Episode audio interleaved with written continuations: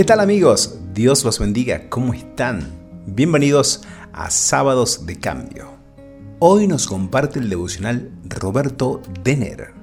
Roberto se congrega en la Iglesia Cristiana Evangélica Tu Casa, ubicada en la Avenida Tomás Guido, Posadas Misiones. Oremos por Roberto, por su familia y por los hermanos de la congregación. Dios los bendiga, los proteja y los guarde.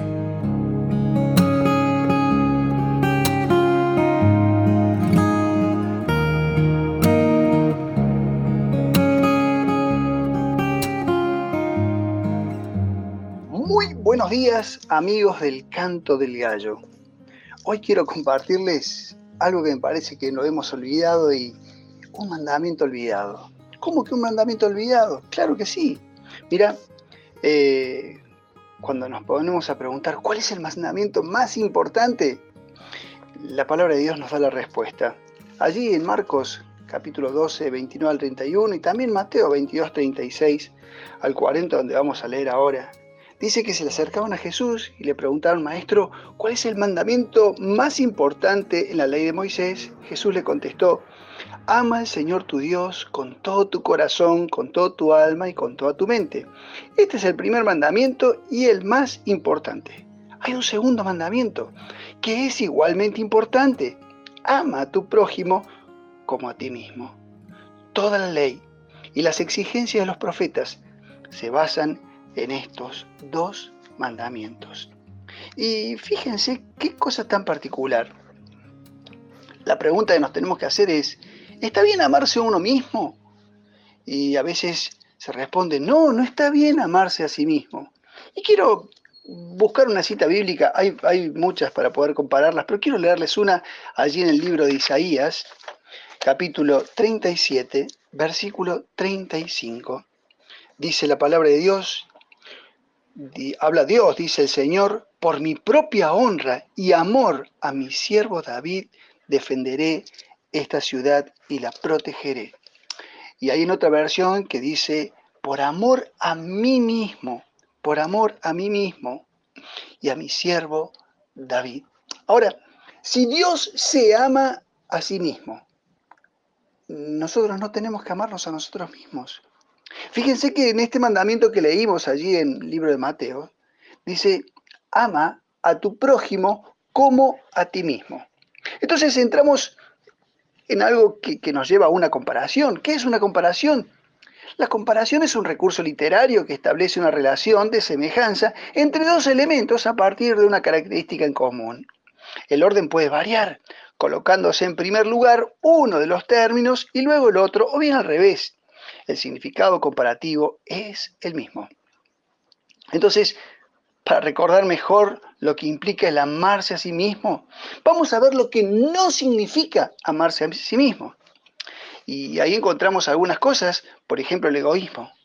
¿Qué es el egoísmo en una persona?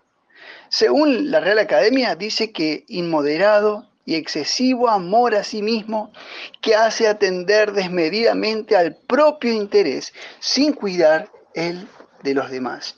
Y la palabra de Dios también nos habla al respecto allí en el libro de Filipenses, Filipenses, capítulo 2, versículo 3.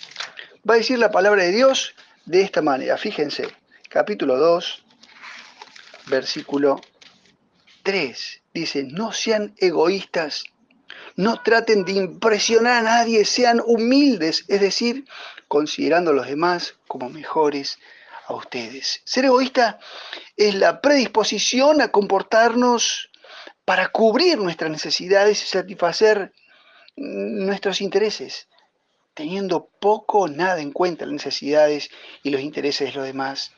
Por lo general las personas egoístas sienten que son mucho más importantes de lo que realmente son, o se tienen a sí mismas como el centro universo y piensan que los demás deberían estar muy pendientes de él y de sus necesidades. Es lo que decimos muchas veces cuando decimos, uh, este se cree el ombligo del mundo. Bueno, es así. Otro aspecto es el narcisismo. Según la Real Academia dice que persona que cuida en exceso de su aspecto físico o que tiene un alto concepto de sí. Y ahí la palabra de Dios también nos responde en el libro de Romanos capítulo 12, versículo 3, de una manera pero muy maravillosa. Va a decir la palabra de Dios, basando en el privilegio y la autoridad que Dios me ha dado, le advierto a cada uno de ustedes lo siguiente, ninguno se crea mejor que los demás, que lo, realmente, que lo que realmente es. Sean realistas al evaluarse a ustedes mismos. Háganlo según la medida de fe que Dios le ha dado. Y otra versión dice, ninguno tenga más alto concepto de sí que el que debe tener. Entonces, sigamos adelante con lo que no debe ser el amarse a nosotros mismos. Arrogancia, que muestra soberbia y trata con desprecio a los demás. Un sinónimo de arrogancia es la altanería, la altivez, soberbia, engreimiento, orgullo. Y ahí en Romanos 12, versículo 16, también nos va a hablar al respecto y nos va a decir, vivan en armonía unos con otros, no sean tan orgullosos como para disfrutar de la compañía de la gente común y no piensen que lo saben todo. Por eso, cuando estoy siendo egoísta, narcisista, arrogante, altivo, soberbio, engreído, orgulloso, no me estoy amando a mí mismo. Entonces, ¿qué implica amarse a uno mismo? Y acá vamos a mencionar, pero podríamos desarrollar cada una de estas cosas. Amarme a mí mismo es ser paciente, ser bondadoso, como nos dice allí en Romanos capítulo, en 1 Corintios, perdón, capítulo 13. Dice que el amor no se envanece, no es orgulloso. El amor no hace nada impropio, no me trato mal a mí mismo. El amor no es egoísta. El amor no se irrita. El amor no es rencoroso, no lleva un registro de todo lo que hizo mal. No se alegra de la injusticia, se alegra en la verdad. Todo lo sufre, no se da por vencido. Todo lo cree, todo lo espera, todo lo soporta. Todo esto demanda un trabajo diario que muchas veces no estamos dispuestos a hacer, porque esto demanda de nuestra parte madurez. Claro que sí, y allí el libro de Hebreos capítulo 5 versículos 14 nos va a decir, pero de una manera, pero muy, muy importante, fíjense lo que nos va a decir el libro de Hebreos capítulo 5 versículo 14. Hebreos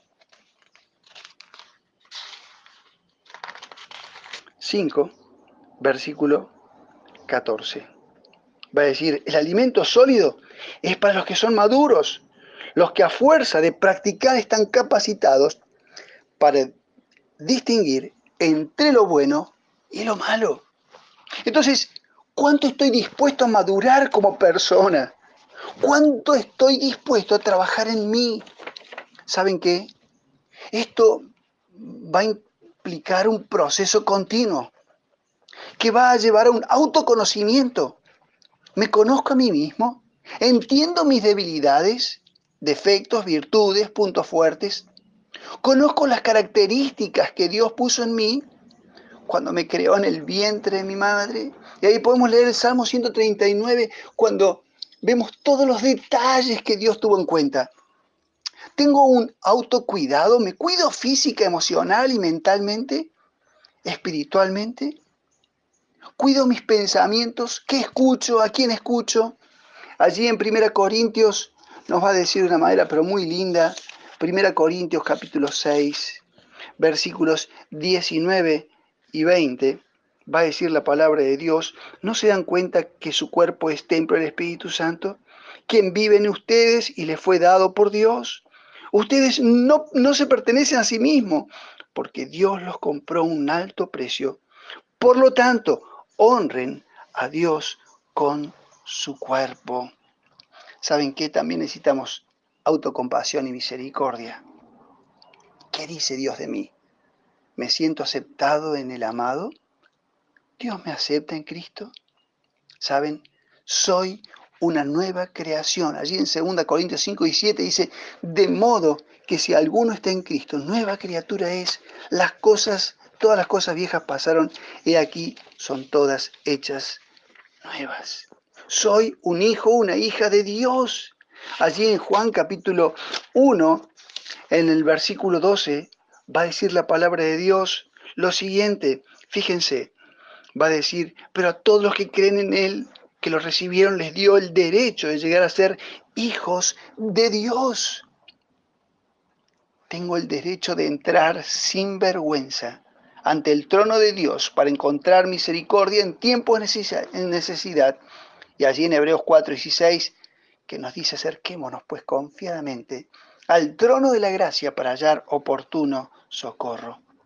¿Soy amiga, amigo de Cristo?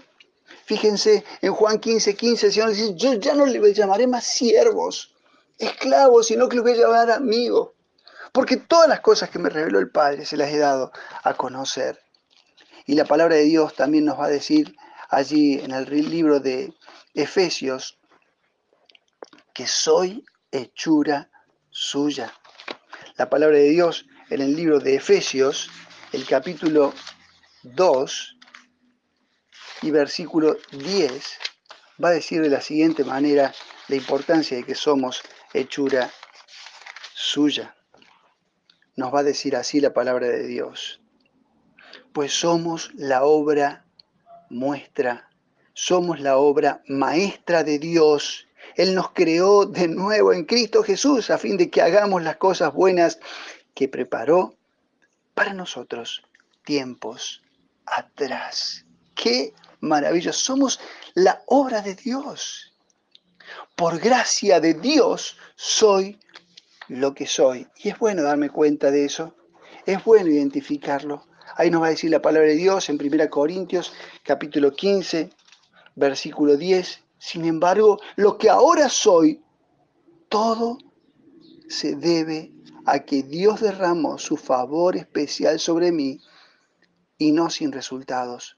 Pues he trabajado mucho más que cualquiera de los otros apóstoles, pero no fui yo, sino Dios quien obra a través de mí por su gracia. Miren, este pasaje que tantas veces decimos, ama a tu prójimo como a ti mismo nos damos cuenta la importancia de amarnos a nosotros mismos. No podremos amar al prójimo como corresponde si no hemos aprendido a amarnos a nosotros mismos. Miren, hay una autorrelación, una autorrealización que implica madurez, trabajo en uno mismo. hay un escritor que dice que la autorrealización no debe conseguirse a costa de los demás, sino en su beneficio. ¿Queremos un cambio en nuestras vidas? Va a, requerir esfuerzo. ¿Queremos ayudar a nuestro prójimo? Bueno, primero creo que tenemos que aprender a ayudarnos a nosotros mismos. ¿Queremos que nuestro prójimo conozca a Dios? Bueno, primero creo que lo tengo que conocer yo en una relación íntima con Él.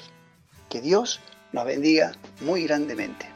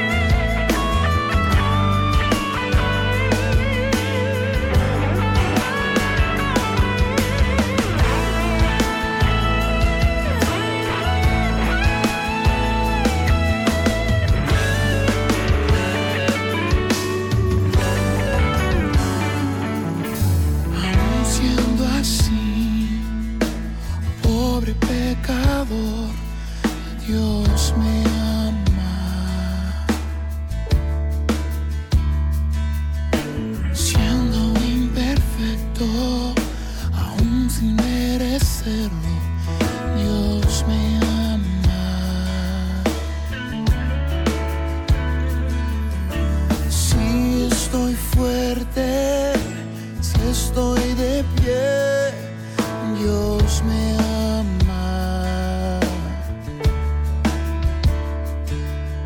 Si estoy débil, si yo estoy caído, Él no me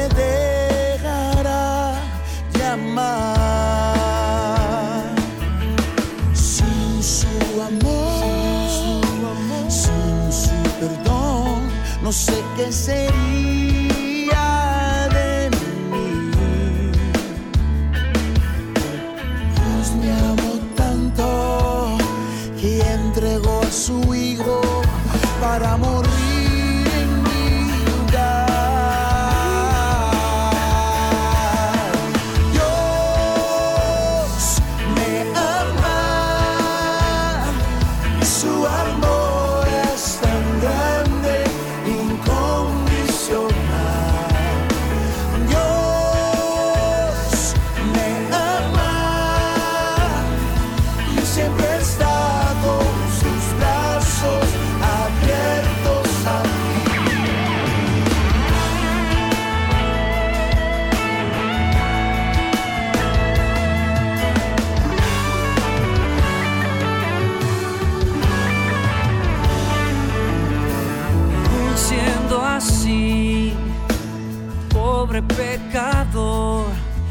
Dios me ama.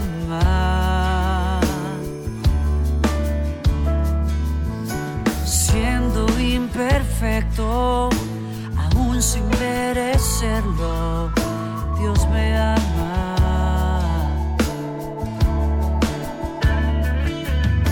Si estoy fuerte, si estoy de pie, Dios me ama.